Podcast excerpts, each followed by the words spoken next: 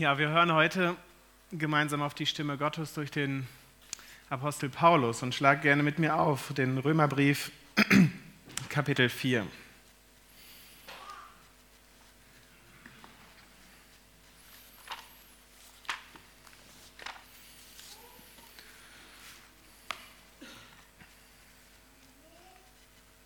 Genau. Was sagen wir denn von Abraham, unserem leiblichen Stammvater? Was hat er erlangt?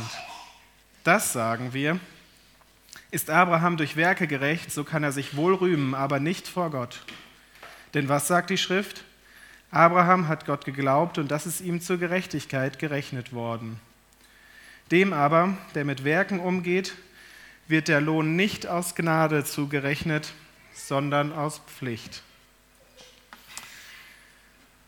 Dem aber, der nicht mit Werken umgeht, glaubt aber an den, der die Gottlosen gerecht macht, dem wird sein Glaube gerechnet zur Gerechtigkeit.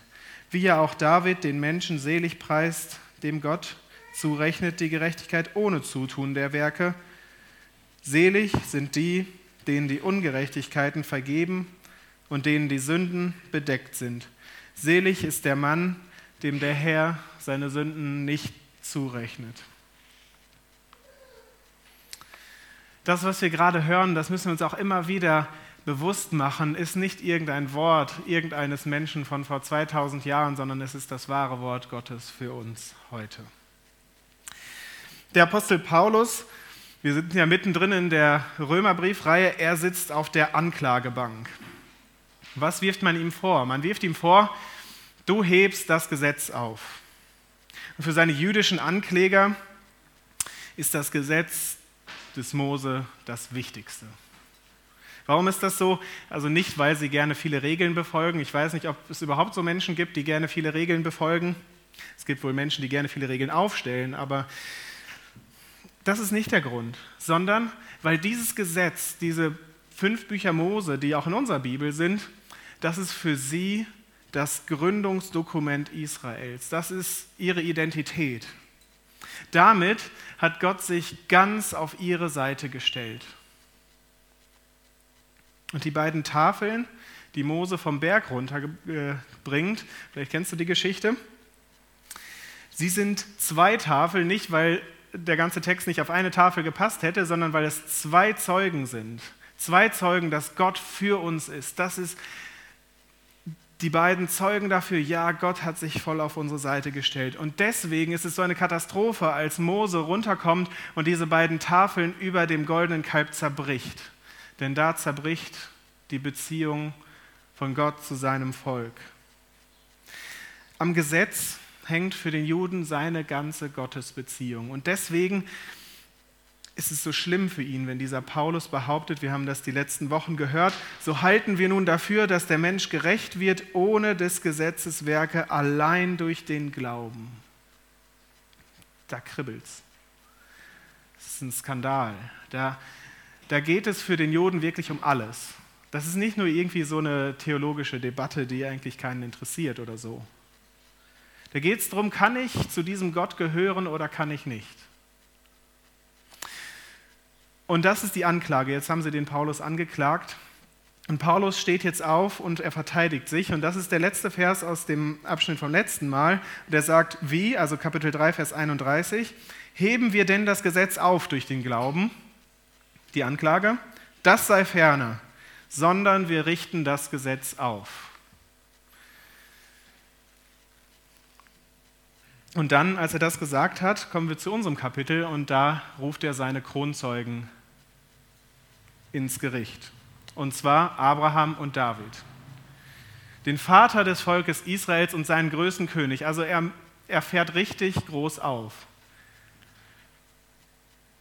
Kann er seine jüdischen Gegner überzeugen, dass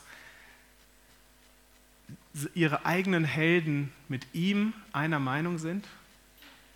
Kann er zeigen, dass dieses Evangelium der Gnade, was er uns drei Kapitel lang so vor Augen geführt hat, dass es schon bei Abraham da war, dass es schon für Abraham gilt. Natürlich sitzt Paulus in Römer 4 nicht in einem physischen Gerichtssaal. Aber er nutzt in diesem Römerbrief immer wieder diese geniale Argumentationstaktik, indem er die Anklage seiner Gegner vorwegnimmt. Weil er weiß, wenn ich, wenn ich das jetzt schreibe, dann werden meine Gegner das sagen, nämlich du hebst das Gesetz auf, in unserem Fall jetzt. Und dann sagt er, das sei ferne, das ist so eine Schwurformel und sagt auf keinen Fall. Und dann erklärt er den christlichen Standpunkt. Das macht er immer wieder. Also wenn du den Römerbrief liest, immer wieder äh, wirst du darauf stoßen, dass Paulus so argumentiert. Und dann finde ich es interessant, wie er argumentiert. Er macht jetzt nicht eine große Show auf, er packt jetzt nicht die beste Rhetorik auf, sondern Paulus hebt seine Bibel hoch und sagt, hier steht's. Lies es doch einfach nach. Er zitiert aus der Bibel. Jetzt fragst du dich vielleicht, was ist denn die christliche Antwort auf die Anklage? Das sind die beiden Zitate, die er ähm, uns gegeben hat. Und da ist ein Wort, das in beiden vorkommt. Das ist nämlich zurechnet. Oder zurechnen. Und dieses Wort, das ist das Zentrum von seiner ganzen Argumentation. Es bedeutet, jemand etwas gut schreiben. So wie wenn ich heute ins Online-Banking gebe und dann gebe ich dann ein 50 Euro und dann äh, gebe ich deine IBAN vielleicht ein und dann ich, äh, klicke ich drauf und dann werden diese 50 Euro dir zugerechnet, auf dein Konto gut geschrieben. Paulus, warum macht er das? Paulus hat nämlich in Kapitel 1 bis 3, vielleicht erinnerst du dich noch ein bisschen, unermüdlich gearbeitet zu zeigen, dass dein und mein Konto vor Gott völlig überschuldet ist. Und nichts, es geht noch weiter, nichts, was du und ich tun können, würde etwas tilgen. Die Zinsen unserer Sünde, sagt Paulus, fressen alles auf, was ich irgendwie machen könnte, was gut wäre. Wir sind in einer Schuldenfalle.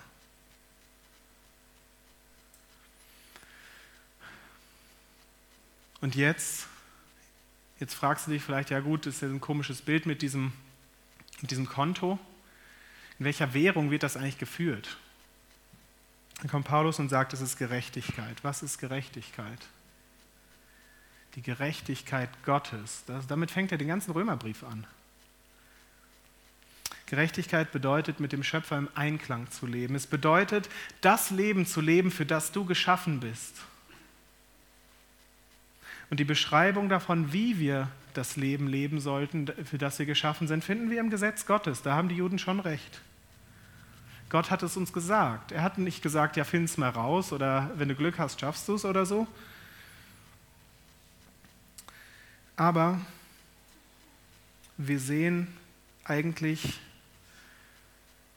immer nur die Konsequenzen, wenn wir nicht so leben braucht nur die Nachrichten anschauen. Da schubst jemand ein Kind vor den Zug, da schießt jemand am Yom Kippur auf eine Synagoge. Unglaubliche Tragödien sehen wir und der Grund dafür, den zeigt uns Paulus, ist, wir leben nicht so, wie Gott sich das vorgestellt hat.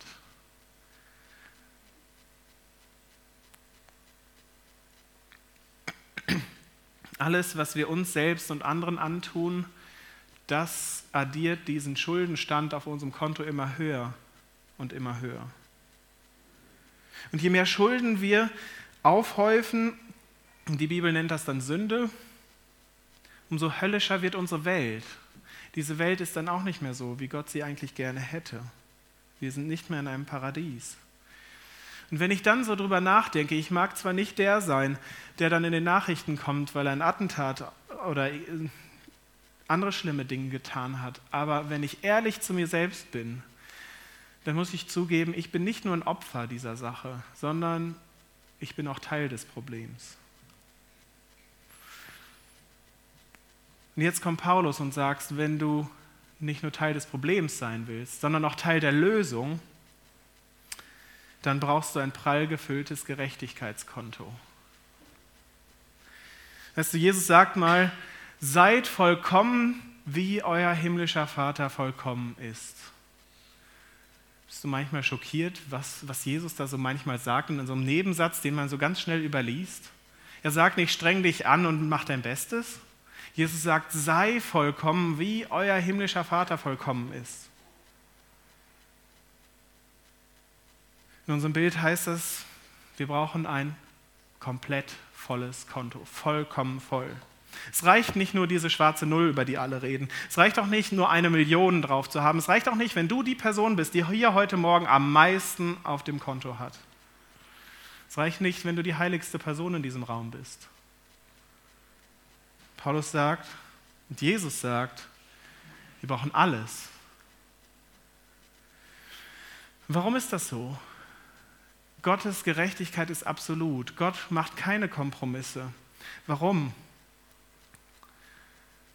Weil er weiß, dass die kleinste Ungerechtigkeit den Himmel in die Hölle verwandeln kann. Weil die Sünde so zerstörerisch ist. Wir sehen das in der allerersten Geschichte der Bibel bei Adam und Eva. So eine Frucht, weißt, das ist ja gar kein Mord, da hat ja auch keiner jemand vom Zug geschubst oder so. Aber diese kleine Sache hatte die Macht, die Menschen aus diesem Paradies zu reißen. Und Gott, Gott, er will nicht zulassen, dass seine Kinder, die, die er erkauft hat, dass sie sich selber wieder in so ein Unglück stürzen. Deshalb muss sein Standard Perfektion sein. Deswegen brauchen wir ein Konto, das randvoll ist. Aber wenn das stimmt, dann stehen du und ich vor diesem Problem, ich brauche noch Gerechtigkeit. Ich habe nicht genug. Ich schaffe es auch selber nicht, wenn ich so, so lebe. Ich hau immer mal daneben. Es klappt einfach nicht. Und Paulus sagt hier in unserem Text, es gibt zwei Möglichkeiten. Das erste ist in Vers 4, du bekommst eine Überweisung Kraft deiner Lohnabrechnung. Das nennt er Werke. Das heißt, es ist wie wenn du zu deinem Chef gehst und sagst, also wirklich, diesen Monat habe ich richtig gut gearbeitet, jetzt steht mir mein Lohn zu. Also sagst du zu Gott, in diesem Monat, also ich war jeden Sonntag hier, ich habe sogar was gespendet, ich habe Zeit investiert, Gott, jetzt überweis mir mal meinen Lohn. Gib mir mal diese Gerechtigkeit, mit der du mich bezahlst. Gott ist verpflichtet, das zu geben. Oder die zweite Möglichkeit, das ist Vers 5, du bekommst eine Schenkung von Gott. Einfach so geschenkt. Und warum macht äh, Paulus diese beiden Sachen auf? Jetzt kommt nämlich Abraham, der Abraham, über den wir äh, gerade gelesen haben. Seine Frage ist nämlich, hat denn der große Abraham, dieser Held des Glaubens, jeder kennt ihn, hat er so großartige Arbeit geleistet, hat er es so gerissen, dass Gott ihn quasi bezahlen musste. Dass Gott ihm sagen musste, also wirklich, du hast, du bist gerecht, du hast ein volles Konto. Und die Gegner von Paulus gehen davon aus, der Abraham ist ihr moralisches Vorbild. Also wenn Abraham es nicht geschafft hat, dann schaffe ich es auch nicht. Dann kann es keiner schaffen. Aber weißt du, wenn du in deiner Bibel liest vom Abraham, was ist das für einer? Das ist nämlich der Typ, der seine Frau als Schwester umetikettiert und sie einem anderen Mann gibt. Zweimal. Das ist der Mann, der eine Dienerin quasi als Leihmutter schwängert und sie und ihren Sohn später in die Wüste schickt. Toller Typ, oder? Und genau deshalb, jetzt kommen wir zu diesem Wort zugerechnet. Deshalb zitiert Paulus diesen Vers weil selbst Abraham, der große Held, hatte keine Chance vor Gott, irgendetwas zu sagen, Gott zu sagen, ja, du musst mich jetzt bezahlen. Ich habe es wirklich geschafft.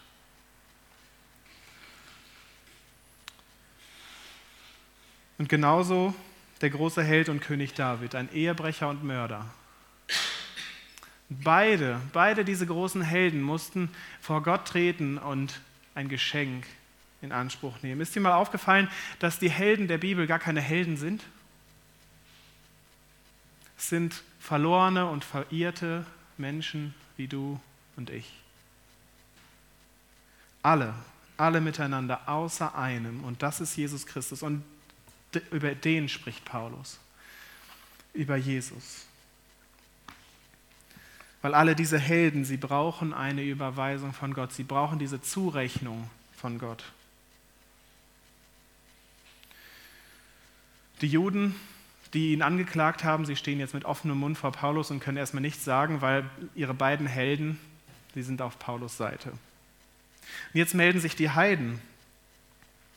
In der Gemeinde von Rom gab es ja beide. Und die sagen jetzt, ja, mein lieber Paulus, das ist ja wirklich eine schöne Sache mit dem Abraham und dem David, aber das waren ja beides Juden.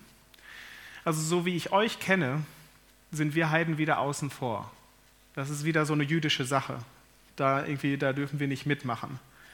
Und deswegen wendet sich Paulus jetzt den Heiden zu und nimmt diese Frage auf. Der sagt, diese Seligpreisung, dass Gott nämlich ähm, dem David und dem Abraham die Gerechtigkeit zurechnet, diese Seligpreisung gilt sie den Beschnittenen oder den Unbeschnittenen? Wir sagen doch, Abraham ist sein Glaube zur Gerechtigkeit gerechnet worden. Wie ist er ihm denn dann zugerechnet worden, als er beschnitten oder als er unbeschnitten war? Ohne Zweifel, nicht als er beschnitten, sondern als er unbeschnitten war. Das Zeichen der Beschneidung aber empfing er als Siegel der Gerechtigkeit des Glaubens den er hatte, als er noch nicht beschnitten war. So sollte er ein Vater werden aller, die glauben, ohne beschnitten zu sein, damit auch ihnen der Glaube gerechnet werde zur Gerechtigkeit. Und ebenso ein Vater der Beschnittenen, wenn sie nicht nur beschnitten sind, sondern auch gehen in den Fußstapfen des Glaubens, den unser Vater Abraham hatte, als er noch nicht beschnitten war. Die Frage, die, um die es also geht, ist, gilt dieses Geschenk Gottes eigentlich auch, wenn ich nicht von Abraham abstamme, wenn ich kein Jude bin, wenn ich meinen Stammbaum nicht bis Abraham zurück nachweisen kann. Wieder, und das finde ich wirklich bemerkenswert, Paulus lenkt unseren Blick wieder auf die Bibel und sagt, lies doch mal nach. Was war zuerst? Die Zurechnung, also das, was er vorher zitiert hat, oder die Beschneidung von Abraham? Und dann lesen wir, Zurechnung Genesis Kapitel 15, Beschneidung Kapitel 17. Einfaches Argument. Was Paulus sagt, ist, Abraham ist in Kapitel 15 ein Heide, so wie wir, die meisten von uns, denke ich. Ohne Geburtsprivilegien, ohne irgendetwas, ohne Startkapital. Und trotzdem, trotzdem überweist Gott seine Gerechtigkeit voll auf das Konto vom Abraham.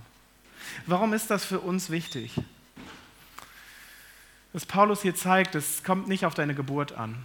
Es kommt nicht darauf an, wo du herkommst, was du alles getan hast oder was du alles erlitten hast, sondern es kommt auf deine Wiedergeburt an, da wo du hingehst. Du musst nicht ein biologisches Kind vom Abraham sein, aber was er sagt ist, ich muss schon den gleichen Glauben haben wie Abraham und deswegen ein Kind der Verheißung werden. Aber was das heißt, ist, dass jeder, egal zu welchem Volk oder welcher Familie du gehörst, für dich gilt diese Seligpreisung, dieses tolle Geschenk Gottes.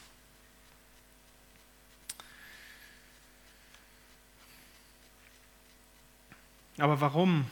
Warum überweist Gott eigentlich einem Menschen die Gerechtigkeit? Also Abraham war ja noch nicht mal, noch nicht mal beschnitten da, also er hat ja noch nichts geleistet. Was ist denn da für eine Grundlage? Ist das so eine Lotterie? Irgendwie Gott würfelt so im Himmel und sagt, ja, so dir und dir und dir und dir, euch schenke ich das halt mal. Und auch da geht Paulus weiter in Vers 13 und 14. Denn die Verheißung, dass er der Erbe der Welt sein sollte, ist Abraham oder seinen Nachkommen nicht zuteil geworden durchs Gesetz, sondern durch die Gerechtigkeit des Glaubens. Denn wenn die vom Gesetz Erben sind, dann ist der Glaube nichts und die Verheißung ist dahin. Ich glaube, hier in diesem Wort Erbe sehen wir den Grund, warum Gott Menschen seine ganze Gerechtigkeit schenkt. Denn wem vererben wir normalerweise unsere Dinge, die wir besitzen? Unseren Kindern oder vielleicht Menschen, die vielleicht in einen ähnlichen Rang kommen wie Kinder. Und ich glaube, es ist diese Eltern-Kind-Beziehung, auf die es Paulus hier aus, auf die er aus ist. Gott schenkt uns seine makellose Gerechtigkeit wegen einer Eltern-Kind-Beziehung. Und das gilt für dich und mich, wenn wir in, durch den Glauben in diese große Familie Gottes hinein adoptiert sind. Wenn wir Kinder Gottes sind. Wie werde ich ein Kind Gottes? Kann ich da irgendwelche Voraussetzungen erfüllen und dann äh, fülle ich zwei Formulare aus und dann reiche ich die ein und dann kann ich meinen Rechtsanspruch einklagen? So richtig schön deutsch. So funktioniert Elternschaft überhaupt nicht. Elternschaft funktioniert, funktioniert so, indem Eltern ihr Kind annehmen. Sei es durch Geburt oder Adoption, ist ja völlig gleich. Wenn wir als Eltern unsere Kinder annehmen, entgegennehmen, dann ist da diese Beziehung. Das ist auch die unbedingte Annahme deines himmlischen Vaters, die ihn dazu bringt, dir alles zu schenken, was er hat. Deswegen sagt er nämlich, Erbe der Welt, was mein ist, ist auch dein. Alles. Vollkommene Gerechtigkeit. Das, was, selbst wenn wir uns so sehr anstrengen würden und immer die beste Entscheidung treffen würden, dann würden wir es trotzdem nicht schaffen. Aber das alles schenkt uns Gott, weil er unser Vater ist. Er schaut uns dann so an, als hätte ich nie etwas verbockt und immer alles richtig gemacht. Weil wenn wir dann vor ihm stehen, dann fragt er nicht, warst du schön artig? Das ist nicht seine Frage. Sondern wenn wir vor ihm stehen, nimmt er uns in seine Arme und sagt, alles, was meines, ist auch dein. Erbe der Welt. Und hier an dieser Stelle merken wir, warum das ein Evangelium ist, eine gute Nachricht. Weil egal, was du getan hast, egal, wo du herkommst, egal, was du für Pakete vielleicht aus der Vergangenheit mit dir rumschleppst, auch als Opfer, egal all das, im Glauben können wir Kinder und Erben Gottes werden. Erben der Welt. Und deshalb, wenn wir den Apostel Johannes zuhören in seinem Brief, und er jubelt und sagt, seht, was für eine Liebe hat uns der Vater erwiesen, dass wir Gottes Kinder heißen sollen und wir sind es auch. Das ist für ihn die, die frohe Botschaft. Das ist nicht irgendetwas, was irgendwie da so rumschwebt, sondern ich bin ein Kind Gottes durch die Liebe Gottes. Und diese Liebe Gottes, sie befreit mich zu einem Leben mit ihm. Es ist völlig egal, ob du morgen was völlig Glorioses vollbringst und so den besten Tag deines Lebens lebst. Oder ob du den Tag so völlig in den Sand setzt und nachher ja, völlig deprimiert bist er ist immer noch dein Vater. Das bedeutet das. Erbe der Welt. Das bedeutet, dass Gott seine Liebe zu uns nicht davon abhängig macht, was für eine Tagesform ich hatte. Aber diese, diese Liebe Gottes, sie ist der feste Grund, auf der ich an meiner Tagesform arbeiten kann. Weil ich weiß, er liebt mich trotzdem.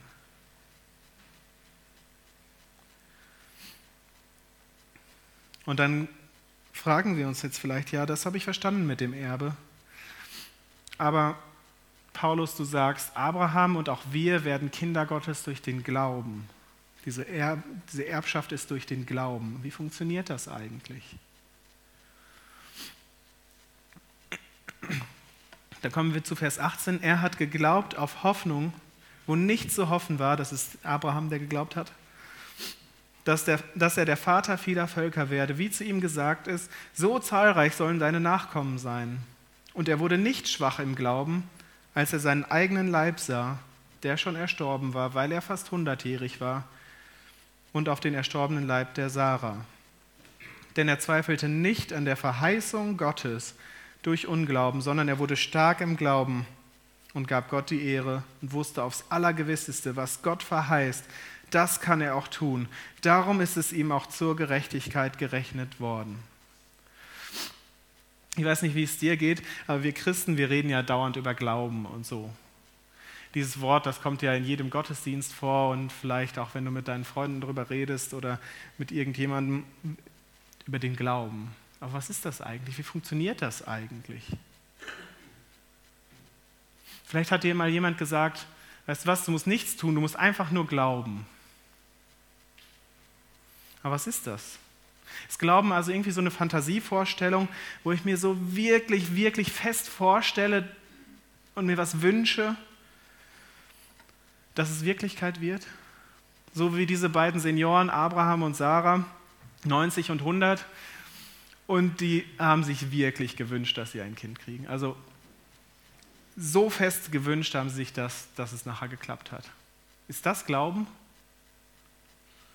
Oder ist Glauben eigentlich irgendwie sowas, dass ich durch irgendwas was beweisen muss, sodass ich eine gewisse Menge Glauben aufbringen muss, dass ich irgendwie so ein paar Situationen aufhäufen kann und sagen kann, also jetzt habe ich wirklich Glauben aufgehäuft als ob der Glaube so eine Handelsware wäre, mit der ich zu Gott geben kann und sagen, also Gott, also in den letzten vier Situationen habe ich so richtig an, an dich geglaubt.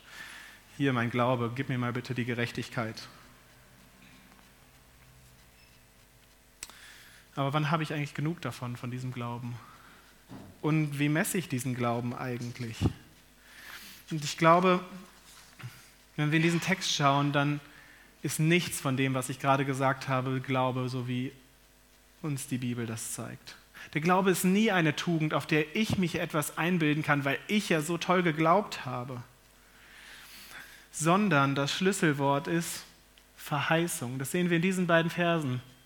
20 und 21, die Verheißung Gottes, auf die es ankommt. Das ist wie mit diesem Schein. 20 Franken, also der Materialwert ist, denke ich, eher nahe Null, aber wenn ich in Basel in ein Café gehe und möchte mir einen Cappuccino kaufen, dann brauche ich Vertrauen in die Verheißung, die hier drauf gedruckt ist, dass das hier 20 Franken sind. Und ich muss vertrauen, dass der Verheißungsgeber, hier die äh, Schweizerische Nationalbank, dass die wirklich für diesen Wert verbürgt, dass, wenn die Person, die das entgegennimmt, das abgibt, wirklich 20 Franken, dass das 20 Franken sind.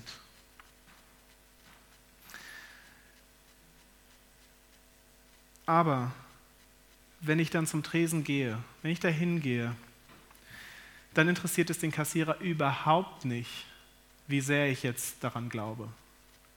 Ob ich jetzt völlig sicher bin und überzeugt bin oder ob ich so noch Zweifel habe und denke, na, ob das klappt, mit so einem bunten Stück Papier irgendwas zu kaufen. Das ist ihm völlig egal, weil was zählt ist, was hier drauf gedruckt ist, die Verheißung. Und ist diese Verheißung wahr oder nicht? Ist dieser Verheißungsgeber vertrauenswürdig oder nicht? Darauf kommt es im Glauben an, nicht wie sehr ich jetzt glauben würde. Der Glaube ist nämlich nur der Kanal, durch den der Wert dieser Banknote in Aktion tritt. Denn wenn ich nicht glaube, dass das hier mir ein Cappuccino kaufen kann, dann gehe ich auch gar nicht zum Tresen und dann kommt es erst gar nicht dazu. Aber andersrum, wenn ich in dem Café, in dem gleichen Café meinen 10-Euro-Schein aus, auspacke, sieht er sogar ähnlich aus, zumindest farblich, dann kann es passieren, dass der gute Mann sagt, also wirklich so buntes Papier nehmen wir hier nicht. Das ist sowas von egal, wie sehr ich an die Europäische Zentralbank glaube und dass diese 10 Euro wirklich was wert sind. In der Schweiz gilt diese Verheißung nicht. dann ist es völlig egal, was für ein Held des Glaubens ich bin. Es kommt auf die Verheißung an. Ist sie wahr? Und ist der, der sie gesprochen hat, verlässlich? Und so ist das auch bei Abraham. Gott sagt zu ihm, du sollst Erbe der Welt sein. Punkt. Da kommt nichts mehr hinterher. Da kommt nicht so ein Kommentar wie, also Abraham, also wenn du nur so ein bisschen glaubst, dann die halbe Welt. Und wenn du dann nachher nochmal zweifelst, dann nehme ich sie auch wieder weg. So ist es nicht. Abraham setzte sein Vertrauen auf Gott vielleicht in Zittern und, und wir wissen es nicht genau, wie es in ihm aussah. Aber er setzte sein Vertrauen auf Gott und diese Verheißung war wahr und Gott schenkte ihm die Gerechtigkeit. Der Glaube war der Kanal, durch den ihm sein Konto bis zum Rand gefüllt wurde. Jetzt haben wir viel über Abraham geredet. Was ist mit dir und mir? Paulus endet glücklicherweise mit diesen Versen. Dass es ihm, dem Abraham, zugerechnet worden ist, ist aber nicht allein um seinetwillen geschrieben, sondern auch um unsretwillen, denen es zugerechnet werden soll, wenn wir glauben an den, der unseren Herrn Jesus auferweckt hat von den Toten, welcher ist um unserer Sünde willen dahingegeben und um unserer Rechtfertigung willen auferweckt. Das bedeutet, für dich und für mich gilt diese Verheißung genauso und sogar noch mehr, dass wir Kinder und Erben Gottes werden dürfen. Setz dein Vertrauen auf den einzigen Helden dieses Buches, Jesus Christus. Er hat diese Verheißung mit seinem Blut verbürgt, davon redet Paulus. Nicht nur mit einer Banknote, er hat das mit seinem Blut verbürgt. Er wird sie auf jeden Fall einlösen. Und dann, dann nimmt er dich bei der Hand. Und dann kannst du Schritt für Schritt und schwankend und all das, aber du kannst dann mit ihm ein Leben beginnen, das nicht nur Schulden produziert. Du kannst mit ihm ein Leben beginnen, in dem er dich verändert. Amen.